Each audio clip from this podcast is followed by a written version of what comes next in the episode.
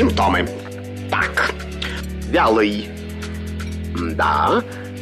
Частый. Ну, не всегда. И, наконец, жидкий. О, неужели у меня инфлюенс? Не занимайтесь самолечением. Заходите к Наталье Троицкой на медицинский форум. Лучшие доктора отвечают на ваши вопросы. Программа предназначена для лиц старше 16 лет. Медицинский форум открывается. С вами Наталья Троицкая. Всем здравствуйте. Тема эфира сегодня – расстройство пищевого поведения у детей и подростков. По данным Росстата, например, от анорексии страдает около 2,5% российских подростков. У детей в возрасте до 5 лет это показатель еще выше, около 3%. Представляете, дети, маленькие малыши, уже страдают пищевым, серьезным пищевым расстройством. Если взять другие патологии, вот, к сожалению, пока данных никаких нет, но тем не менее Родители, бабушки, дедушки сталкиваются достаточно часто. Вот мы как раз сейчас будем беседовать с гостем и уже обращаются к врачам, психологам, психиатрам, чтобы как-то ребенку помочь вытащить из этой сложной ситуации, таких неправильных, нездоровых отношений с едой. Напомню наш координат, прежде чем представить гостя. Э, связь с эфиром, смс, плюс семь девятьсот двадцать пять восемь восемь восемь восемь девяносто четыре восемь. Телеграмм говорит МСК Бот, Твиттер говорит МСК. Но ну, теперь представляю нашего гостя, медицинский и семейный психолог научно-практического центра психического здоровья детей и подростков имени Сухаря ДЗМ Эмилия Джавадова. Эмилия, здравствуйте. Всем добрый день. Эмилия, ну что, тема такая э, достаточно, знаете, если вот буквально, может быть, лет 20 назад вообще про анорексию особо не говорили, булимию, все вот эти арторексию и, и другие, достаточно много э, таких пищевых расстройств, сейчас, к сожалению, все чаще, чаще об этом вообще звучит отовсюду. Ну, мода, понятное дело, да, девчонки э, хотят быть красивыми, глянцевые журналы, реклама, все везде стройные, худенькие. И вот начинается такой э, плавный отказ от еды. Хотя это же не только, получается, девчонок касается, вот сейчас я статистику зачитала до Росстата, до пяти лет анорексия. Вообще, откуда берутся вообще такие вот пищевые расстройства у детей? А, да, вот э, не только действительно это затрагивает мальчиков, не, ой, не только, точнее, девочек, а еще и, к сожалению, мальчиков, и не только взрослых, но и детей. Мы поподробнее как раз об этом с вами сегодня поговорим. Uh-huh первый, да, вот э, первым таком вопросу о том, что стало как будто больше, да, встречаться, тут, знаете, э, спорный вопрос, потому что вообще сейчас, в принципе, мы стали больше говорить о психическом здоровье, да, то есть это уже становится менее стыдно, эта тема менее табуирована, э, и, соответственно, э, может создаваться такое впечатление, как будто там количество расстройств неукоснительно растет. Действительно, случаев таких все больше, но тут важно отметить, что это расстройство на самом деле не новое и не очень молодое, я бы сказала. Вот. Э, просто раньше мы с этим не так много сталкивались, ну, скажем так, э, за пределами больницы. А сейчас уже об этом не стыдно говорить, не стыдно просить помощи, и да, поэтому становится расстройство пищевого поведения все больше на слуху. Угу. Почему возникают, да? да. Очень Э, какого-то, знаете, четкого определенного ответа нет, потому что, когда мы говорим про причины возникновения расстройств пищевого поведения, но, кстати, как и любых психических расстройств, очень важно опираться на биопсихосоциальную модель. Э, то есть э, совокупность факторов здесь важна. Это и биологические факторы, и психологические, и социальные. То есть нельзя сказать, что анорексией заболевают девочки только в определенных семьях, или только те, у кого есть генетическая предрасположенность, или там те, кого травили в школе. Ни в коем случае, да, это было бы ну, неправильным и некорректным. Угу. Эмилия, то есть получается заболевают, вот почему мальчики заболевают сейчас с анорексией? Вот вы говорите, что чаще и чаще мальчики. А, ну, смотрите, здесь э, тоже нужно, ну, все-таки смотреть индивидуальные кейсы, да, почему так да. случилось развиться. Но опять же, если мы отталкиваемся от биопсихосоциального подхода, да, э, то, скорее всего, есть э, какие-то ну, биологические факторы, да, то есть некоторая биологическая уязвимость. Что это? Это особенности нейробиологии, генетическая история, пренатальные факторы играют большую роль. То есть некоторая почва, да, которая вот, такая становится благодатной для развития расстройств пищевого поведения. Да. А, но, опять же, не у всех, у кого есть там та же генетическая предрасположенность, может развиться РПП. Да, поэтому здесь еще а, важны, э, важны триггеры, да, например, там те же социальные ситуации. А, но возвращаемся к комплексному подходу, что, например, для двух разных там ребят, неважно, мальчишки и девчонки, например, одна и та же ситуация будет благоприятной, а для другого травмирующей и тяжелой, да, потому что еще очень важно учитывать личностный профиль. То есть э, э, очень э, сложно, знаете, обобщать и говорить какую-то э, ну, статистику, да, потому что здесь важно все-таки опираться на какой-то индивидуальный подход. Комплексный, да, но индивидуальный. Угу. Юлия, а все-таки какие самые частые как раз расстройства пищевого поведения у детей? Вот я уже вначале перечислила, да, артерексия, вообще про это впервые услышала, что оказывается это вот сейчас такое расстройство модное. Анорексия, булимия, про это вот как на слуху. А какие еще расстройства часто у детишек, у подростков? Ну, все-таки в большинстве случаев это правда анорексия, булимия. А, есть еще психогенные переедания. Да? Кто-то, может быть, сталкивался с таким понятием как компульсивное переедание или приступообразное переедание. А, есть э, еще, на самом деле, другие виды, например, там той же анорексии несколько видов. Да? То есть мы, например, а, редко говорим там про атипичную анорексию или атипичную булимию. Есть, например, Э, извращенный аппетит или пикацизм, да, когда бывают э, там дети тащат э, в рот что-то пожевать несъедобное, да, такое тоже встречается. Вот артерексию про нее стали последнее время говорить тоже довольно важно, вот. Но если мы говорим про лечение в рамках больницы, то это в основном вот два ведущих – нервная анорексия и нервная булимия. Угу. Ну давайте тогда вот мы с симптомов начнем вообще в принципе пищевых расстройств, и потом больше углубимся, как раз поговорим об анорексии, булимии, как их не спутать, как помочь, мифы и ошибки родителей, в том числе, если ребенок вот есть семье, как раз вот те симптомы, на которые нужно обратить внимание. Конечно, у нас родители, конечно, вечно работающие большинство, но и дети у нас, э, тем более подростки в компьютере, и школа, э, какие-то другие там секции, например, или какие-то уличные лечения. И как бы, ну, вроде мама с папой видят, что худеет ребенок. Ну, ничего страшного уже, подросток, подростковый возраст все худеет.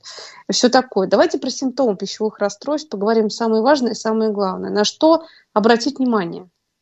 Да, смотрите, а, попробую максимально не медицинским языком, а как раз таки uh-huh. что могут наблюдать родители, да, как это вот выглядит.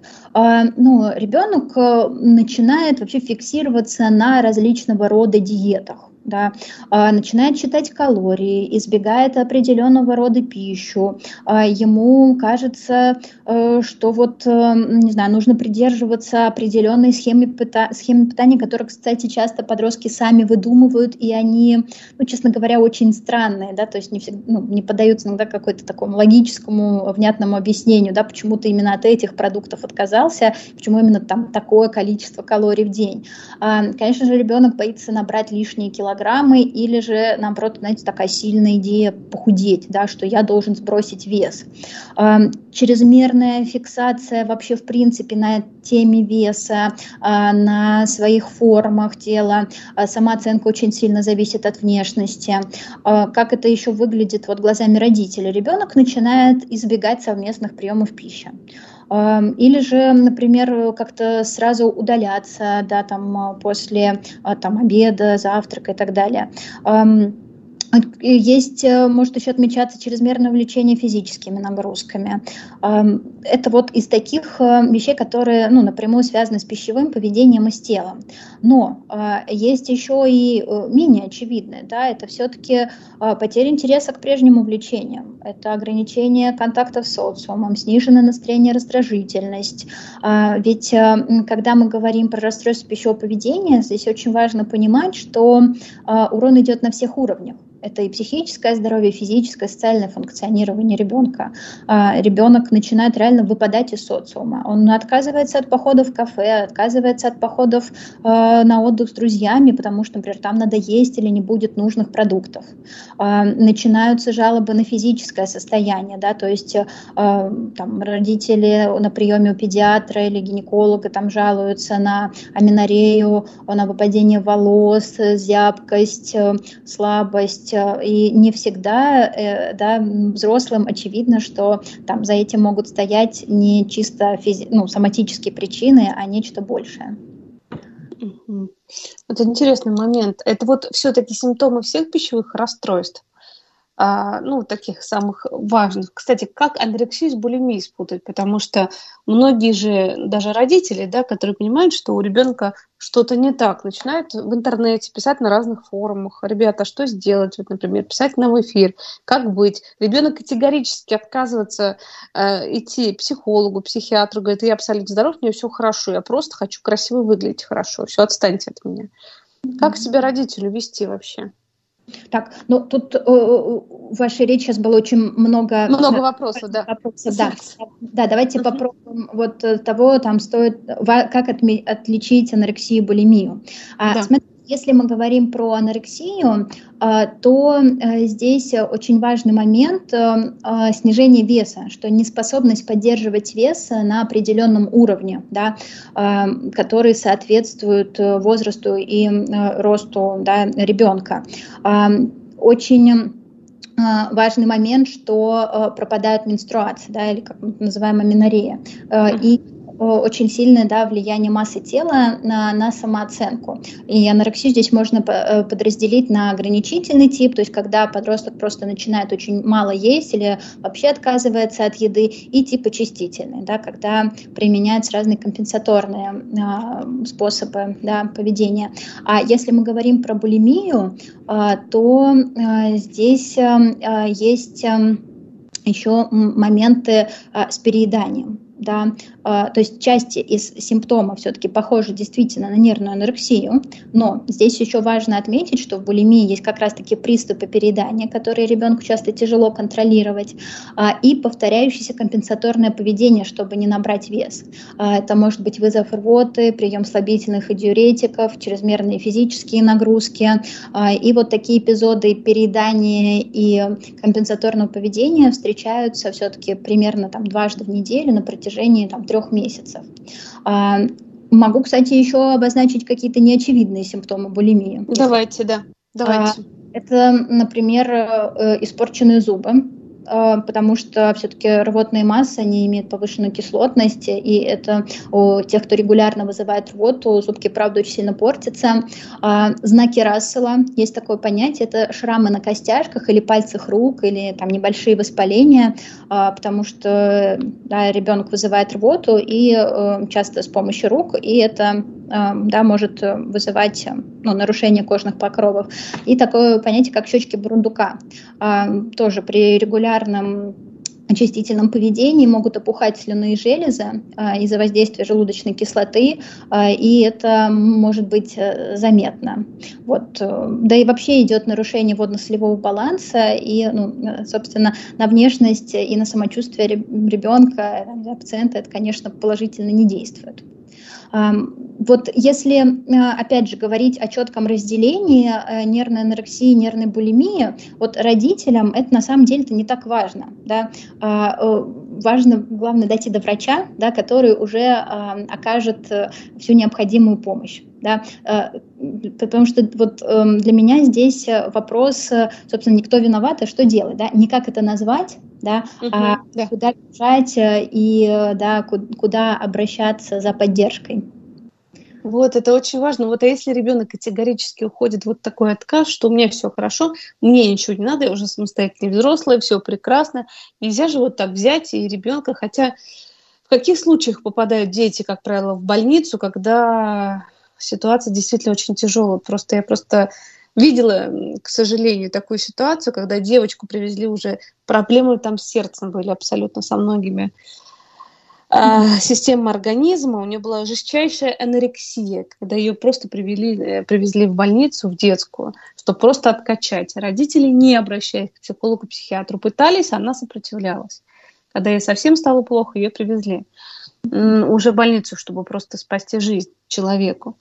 Ну вот как? Как ребенку объяснить? Э, потому что, вы же получаете, Эмилия, часто родители, бабушки, дедушки, вот видит, ребенок не ест, отказывается, начинает заставлять. Ну давай съешь. Я это вот, э, собственно, кстати, вот вопрос, анорексия и булимия не может перейти, потому что если он будет питаться вот так активно, ладно, я съем, но через пять минут я схожу в туалет и, собственно, от, от еды избавлюсь. Не переживайте, родители, я все равно своей цели добьюсь. Да, вы знаете, это эм, некоторые вообще специалисты анорексию и булимию вообще рассматривают как один континуум да, расстройства. А, поэтому тут, э, правда, ну, э, могут быть разные случаи. И действительно, а, ведь э, если мы говорим про какие-то сильные ограничения а, в еде, про попытки контроля, это так или иначе все-таки рано или поздно заканчивается срывом. Да, и срыв может выглядеть по-разному. И если мы говорим про приступы переедания, и это все у человека человека, который фиксирован на теме веса, который очень сильно переживает из-за своего внешнего вида, то очень легко можно представить, что у него да, будут приступы нервной булимии. А, по поводу того, как дети вообще попадают, да, вот был ваш э, первый. Да, да. Угу. Действительно, есть э, несколько путей, как может попасть ребенок в поле зрения специалиста. Самый такой серьезный и э, страшный – это когда уже э, сначала попадает в соматическую больницу. То есть когда критически низкая масса тела, а, то есть э, и ребенку, ребенка нужно сначала привести хоть в какое-то вменяемое состояние соматическое, да, то есть сразу его не везут, например, к нам в центр, а, потому что там невозможно в, ну, в наших условиях ему будет оказать помощь. И после того, как уже да, состояние более-менее стабильно, когда как раз-таки он э, прошел все обследования как раз по гастроэнтерологии, кардиологии, э, уже, э, например, переводят, э, допустим, к нам да, в больницу, э, там, в пятое отделение. А, и там уже идет, опять же, лечение на всех уровнях. И, и э, соблюдение режима питания, семейная терапия, индивидуальные занятия, э, обязательно отслеживание состояния педиатра, все анализы. Ну, то есть, э, как я вначале сказала, да, психическое здоровье, физическое и социальное функционирование ребенка.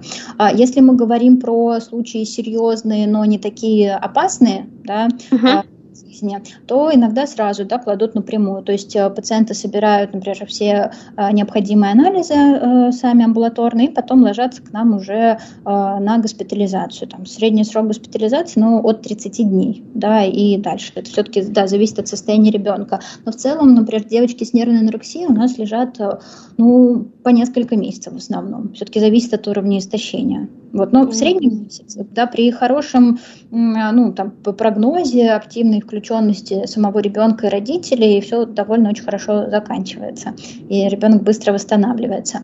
Так бывает, что э, ну, там, повреждения на уровне там, психики и физики не очень ну, там, не знаю, серьезные, и, и это может, например, э, требовать только амбулаторного лечения, да, но опять же все равно только бригадным, бригадным методом, что все равно это врач-педиатр отслеживает соматику, а, врач-психиатр ведет ребенка, и э, плюс семья и сам ребенок занимаются с психологом. То есть если у семьи есть такая возможность, если физическое и психическое состояние позволяет, а, то да, можно и амбулаторно. Это все-таки ну, решает врач.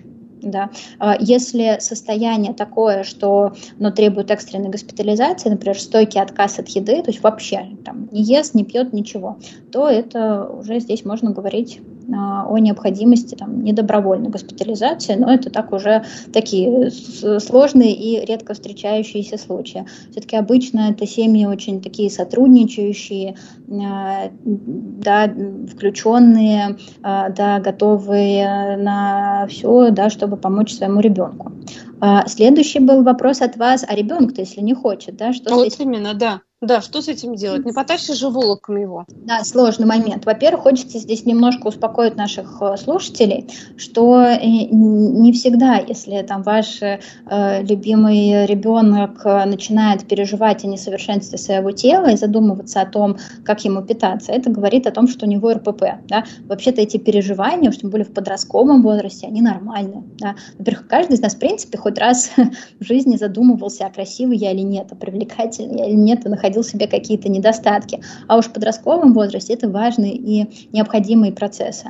А вот, поэтому такие переживания – это норма. И здесь очень важно как раз-таки а, максимально эти переживания сглаживать. Да? То есть э, ну, об этом мы можем там, наверное, чуть позже поговорить, как с этим всем обходиться. Да. Да, э, тут, эм, эм, когда стоит бить тревогу, да, когда вы замечаете, что есть изменения на физическом уровне, э, и все-таки вот выпадает э, ребенок из своего, своих привычных задач, то есть он начинает хуже учиться, он не общается со сверстниками, или там начинает, начинает замыкаться, вот тогда уже говорит, что вот, да, тема похудение, она становится не просто каким-то там, не знаю, нормативным переживанием, а, видимо, уже перерастает во что-то более серьезное. Почему дети противятся? Тоже а, такой момент. Ну, во-первых, это нормально не хотеть ложиться в больницу. Ну, кому ну, вообще да. Хочется? Плюс, э, даже если мы говорим про амбулаторный формат, это нормально, что страшно и непонятно, зачем вообще это все нужно, да, к какому там вы врачу или психологу меня поведете. А, то есть есть некоторые страхи.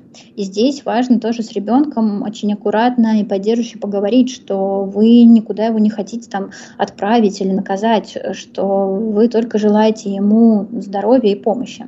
А, другой есть момент, когда мы говорим про более серьезные случаи, это все-таки сниженная критика к своему состоянию. Человек не понимает, что он болеет, что с ним происходит что-то серьезное. А, и тогда здесь, если мы говорим а, там про возраст до 15 лет, здесь большая роль лежит на родителях, так как тут, например, госпитализация а, может быть по их согласию. Здесь согласие ребенка не нужно. Когда мы говорим про возраст после 15, здесь уже сложнее, потому что с этого возраста уже нужно да, согласие самого подростка на госпитализацию, и тут часто, опять же, приходит к долгим разговорам, диалогу, уговорами, а, вот, но все-таки так или иначе все, по крайней мере, вот на моей практике все заканчивалось хорошо. И когда например, в ходе лечения человек становится лучше, и подросток понимает, что все-таки это была болезнь, и, а, ну, в общем, возвращается критика, да, он понимает, что все-таки, да, больница неприятна, но мне надо было лечь, а, я понимаю, что все-таки на, надо было, да, обратиться за помощью, и хорошо, что вы все-таки там, да, на, ну, на этом настояли. Эмилия, вот, вот тут такая ситуация, вот даже смс пришла, мне мама в 12 лет сказала, что я толстая, и я, можно сказать, э, перестала есть почти, ребра торчали, как э, так начали э, приставать, чтобы я ела родители. Поправилась потом, все нормально стало, но родители могут словом навредить ребенку. Вот есть такие ситуации сейчас же, а, вот и дети маленькие. Просто я знаю таких мам, которые вот здоровый образ жизни до такой степени, вот, вот наверное, больше орторексии, да, идеальное питание должно быть, все правильное на пару, только, например, овощи, кто-то отказывается от мяса, и ребенка свою идеологию обязательно втягивают, само собой, в семье. Вот тут э, как помочь ребенку, если, например, даже вот мама говорит, все, все худеем, все стройнеем, все должны быть э, такие прозрачненькие и счастливые, правильно питаться. Как вот тут помочь? Уже семейная терапия получается? Ну, тут тоже, знаете, вопрос, э, как помочь. А кто тогда будет обращаться за помощью? То есть, если, например, сам подросток да, обратился, что, слушайте, вот у меня тут все дома худеют. Нет, когда, например, подросток уже в таком состоянии, мальчик или девочка, что привозят в больницу, а потом мама приходит такая стройная и худая и говорит, ну а что, мы правильно питаемся, нормально? И да. что, что мы тут? Работа с семьей. Вообще в любом случае при лечении расстройств пищевого поведения а, э, семейно ориентированный подход, да, то есть это вообще очень важная часть работы, то что здесь идет и работа э, ну, в плане психотерапии, да, то есть э, проработка каких-то моментов, которые являются факторами риска, да, расстройств пищевого поведения или то, что подкрепляет уже, да, имеющийся РПП, а, но и очень важный информационный блок, и врачи, и психологи разбирают с родителями о том, как вообще с этим обходиться, как организовывать питание ребенка, да, как э, э, с ним про это говорить, э, какие вещи важно делать, а какие нет. То есть, например, там элементарно те же комментарии по поводу внешности, это тоже все обязательно да, разбирается со специалистом. И вот если возвращаться к этому кейсу, да, когда родители сами да, вот так фиксированы на теме правильного питания. Наша задача, как помогающих специалистов, точно родителей не осудить, а, точно не научить их, как правильно жить и да, общаться с их ребенком, но поддержать их в этой ситуации, а, показать, что точно можно по-другому. А, и э, такая фиксация, она, конечно, не, не полезна, да, так как любые попытки... Эмили, да, да, да. Эмили, мы сейчас продолжим это общение. Сейчас у нас новости будут. Пос, э, послушаем, что в стране и мире происходит. После этого вернемся и продолжим. Симптомы. Так. Вялый. Да. Частый. Ну, не всегда. И, наконец, жидкий. О, неужели у меня инфлюенс? Не занимайтесь самолечением. Заходите к Наталье Троицкой на медицинский форум. Лучшие доктора отвечают на ваши вопросы. Продолжаем наше общение. Напоминаю, сегодня тема эфира расстройство пищевого поведения у ребенка либо подростка. Об этом мы сегодня говорим с медицинским и семейным психологом научно-практического центра психического здоровья детей и подростков имени Сухера Департамента здравоохранения города Москвы Эмилией Джавадовой, которая с нами на прямом, э, как раз э, на связи с нашей студией, прямой эфир. Эмилия, вы здесь, рядышком, не убежали никуда? Да. Продолжать. Скажите, пожалуйста, да, вот мы на чем остановились? На том, что если вот э, в семье, да, в принципе, не то чтобы способствует, а ну нормально относится к тому, что ребенок, девушка, либо молодой человек, ну, практически не питаются, ну, худые. А, да, ну, я бы, знаете, вот uh-huh. разделила, может быть, это на две условно таких больших группы, э, когда родителям не очень понятно, что с этим делать, да, и они не могут ничего сделать от растерянности, да, то есть uh-huh понимают, а с какой стороны здесь подступиться. А, а с другой, когда это, знаете, так, такие симптомы, они как будто бы так или иначе красиво вписываются в семейную картину, что, ну, мы же тоже там, не знаю, на овсянке, гречке э, занимаемся в спортзале, вот ребенок там за нами э, стремится. И вообще, что у нас есть культ э, здорового образа жизни, красивой фигуры, внешности, мы это активно поддерживаем. А, ничего плохого и ужасного в том, что вы поддержите здоровый образ жизни, нет, это наоборот здорово, прекрасно.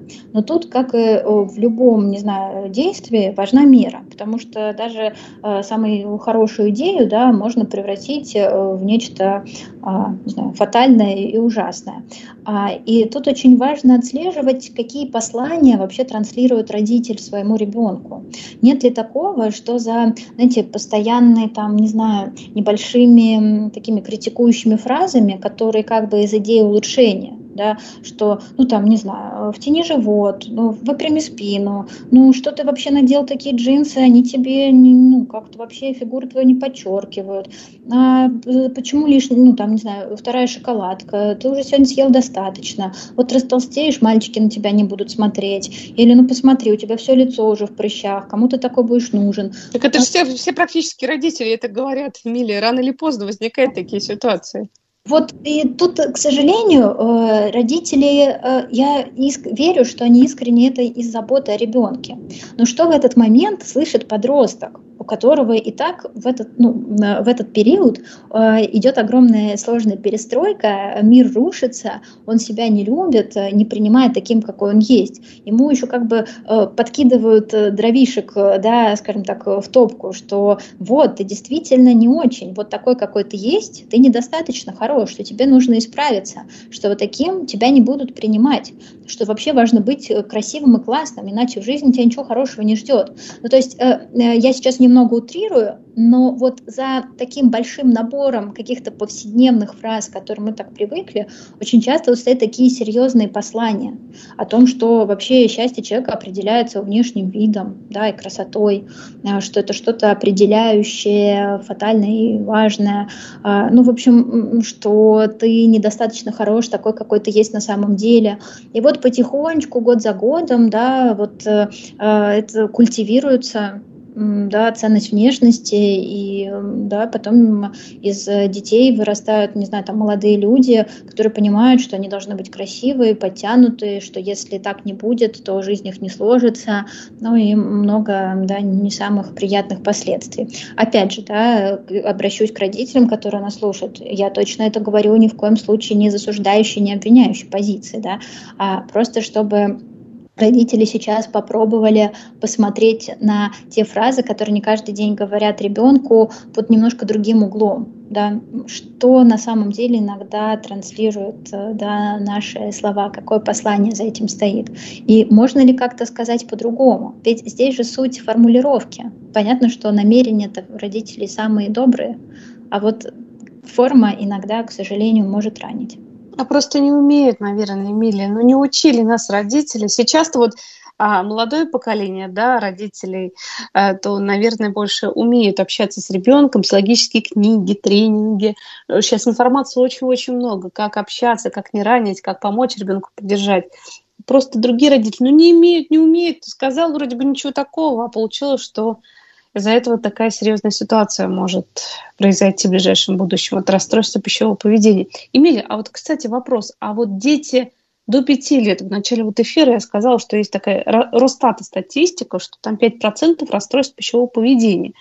Но, может быть, на самом деле и больше, потому что все это статистика, это приблизительные цифры. Скажите, почему? А почему у детей-то, у маленьких, вот анорексия, булимия, какие-то расстройства, у малышей это совсем? Вы знаете, если говорить э, про э, малышей, я здесь боюсь залезть э, не, ну, как бы не на свою территорию и сказать глупость, поэтому угу.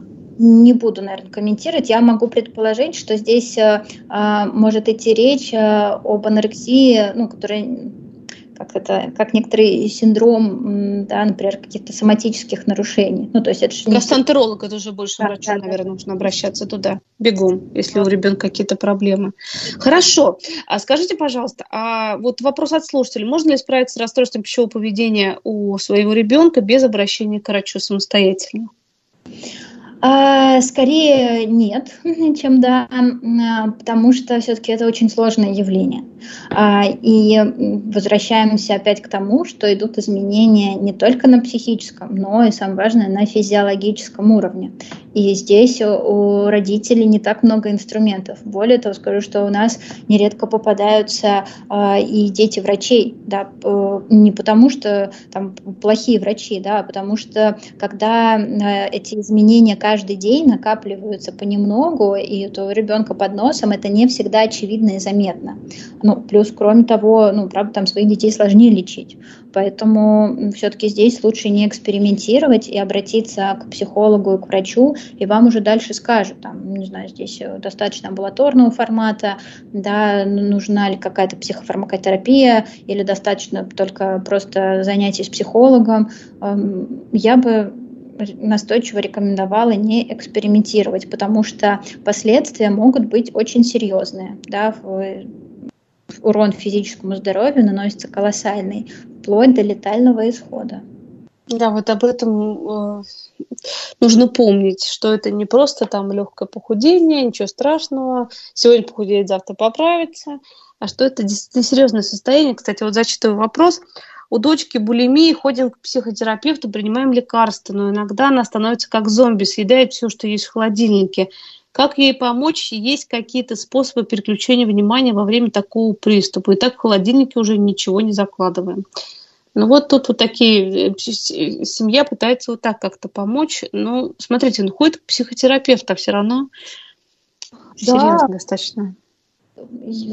Здорово, э, что получаете комплексную помощь.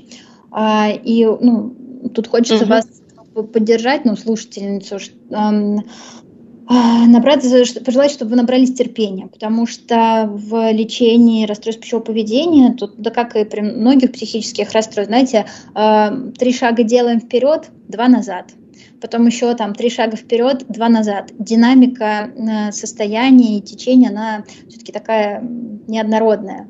А, и, правда, могут быть откаты. И здесь очень важно, вот когда такое случается, вот такие моменты приступов, да, переедания или наоборот, если ребенок вдруг опять отказывается от еды, сохранять спокойствие, сохранять э, какую-то свою устойчивую позицию, очень важно на ребенка не злиться и не ругаться. То, что понимать, что то, что сейчас происходит, это, ну, знаете, такая выходит наперед его болезненная часть. То есть такое поведение не критичное, но обусловлено именно болезнью.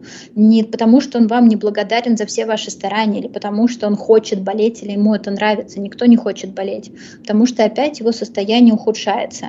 А, и здесь вы правильно сказали, что можно его переключать, а, на какие-то другие дела. Во-первых, можно просто поговорить о его состоянии эмоциональном, что сейчас с ним происходит, как он себя чувствует. А, ну, не в сам момент приступа, прям, когда приступ уже купировался и спало эмоциональное напряжение, а, вот можно сесть и поговорить, что предшествовало были эмоции, чувства. Может быть, э, ну, то есть по, можно попытаться вместе выявить триггеры, от чего это началось. Да?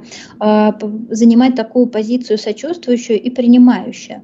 Не подкрепляющую, что типа, ну ладно, случилось и случилось, ничего страшного, делай себе сколько влезть. Нет, но и не осуждающую. Да? То есть э, такая сложная балансировка. Угу.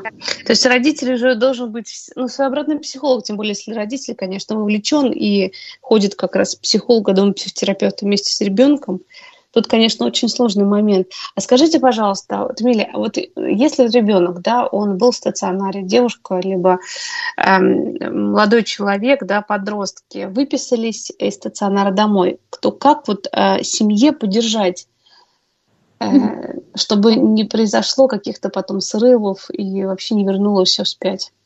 Ну, тут поддержка на, на нескольких уровнях. Первый уровень, это, знаете, такой организационный. То есть обязательно дальше наблюдаться у врача. И здесь все-таки это больше ответственность родителей, да, записать ребенка к врачу, э, найти того врача, с которым будет хороший контакт, и записать там на психологические занятия. А, кроме того, организационный момент еще состоит э, в том, как дальше будет организовано питание и вообще жизнь ребенка. Да, то есть, например, если противопоказаны пока физические нагрузки, да, родитель все-таки должен за этим следить. Там э, регулярная сдача анализов э, у педиатра, наблюдение за тем, чтобы ребенок принимал препараты, потому что даже самому взрослому ну, подростку не всегда стоит доверять это да, вот, полностью да, под его ответственность.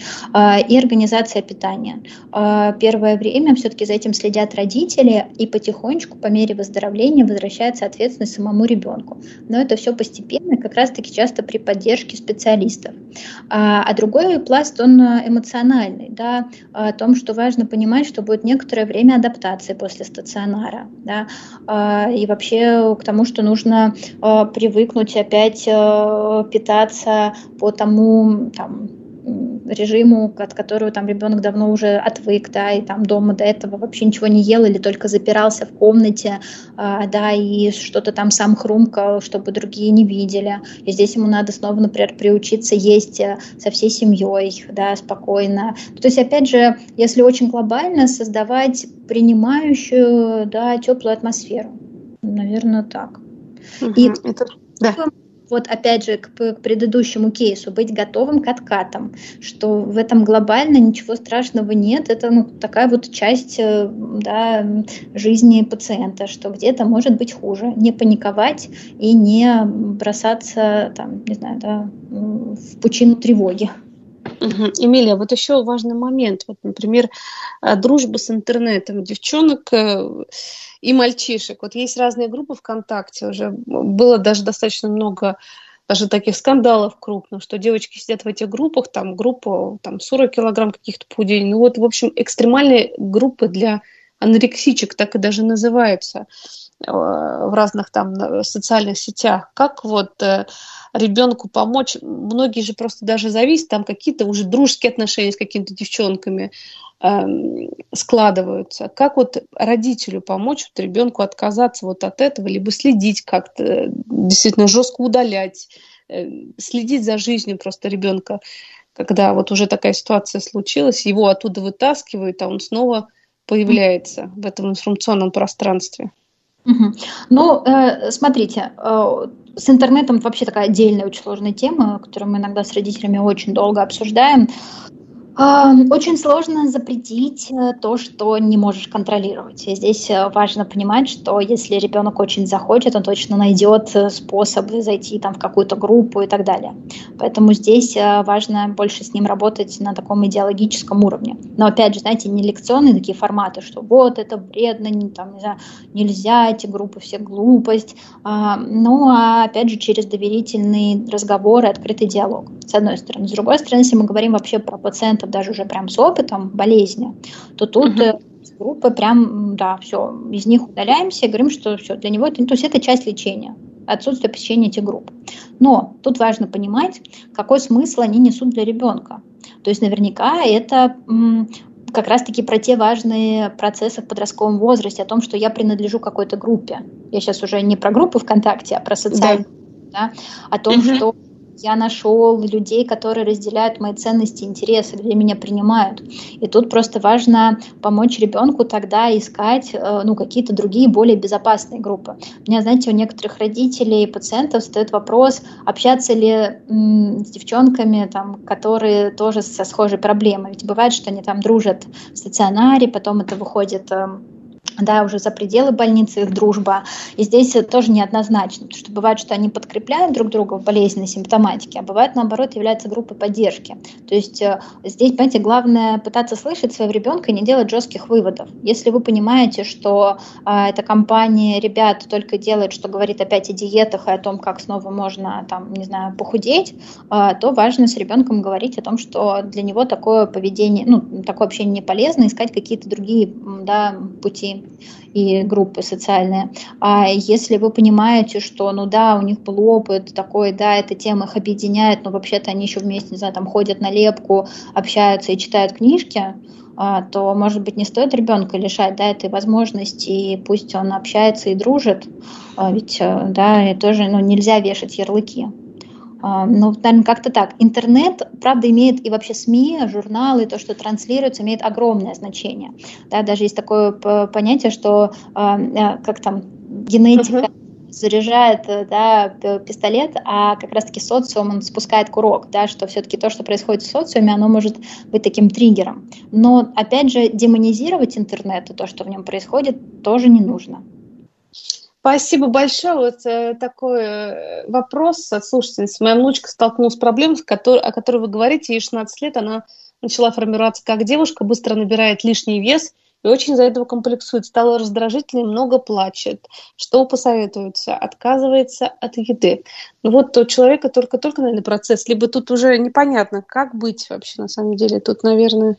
Уже ну, к врачу нужно обращаться? Это часть э, вообще-то нормальных подростковых переживаний. Очень сложно uh-huh. изменения в своем теле.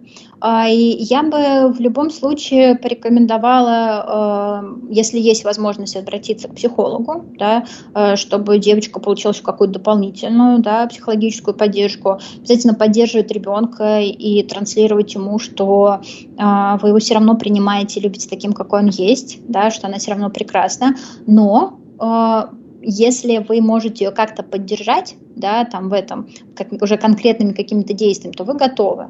То есть, э, опять же, можно сказать, что я понимаю, что ты сейчас переживаешь, э, да, и тебе сейчас некомфортно в своем теле. Я уверена, что это пройдет. Но давай подумаем тогда, вот что можно с этим делать. Хочешь, мы можем, не знаю, выбрать тебе какое-нибудь более удобное платье. Или я могу начать с тобой э, ходить, там, не знаю, э, там, бегать по вечерам, да, или там купим тебе абонемент на занятия какие-то. То есть, опять же, можно сказать, ну, слушай, ну, хватит просто жрать, непонятно. Uh-huh. Это да спортзал, а можно как-то это более спокойно. А, можно попробовать сходить к диетологу, да, э, просто чтобы, например, специалист показал, что вообще-то можно питаться полноценно, без ограничений, да, а, при этом э, там, э, не набирая вес. Ну, то есть, да, что а, питание, оно может быть нормальным, и это не обязательно диета, да, чтобы там ребенок был уверен, что, да, оказывается, не надо бояться шоколада, а, не знаю, там, любимую пироженку, и от этого люди не пухнут. Просто, почему говорю про диетологов, часто же подростки, они не хотят слушать своих близких, а если это, ну, знаете, какая-то такая другая авторитетная фигура, то, может быть, станет полегче. Вот.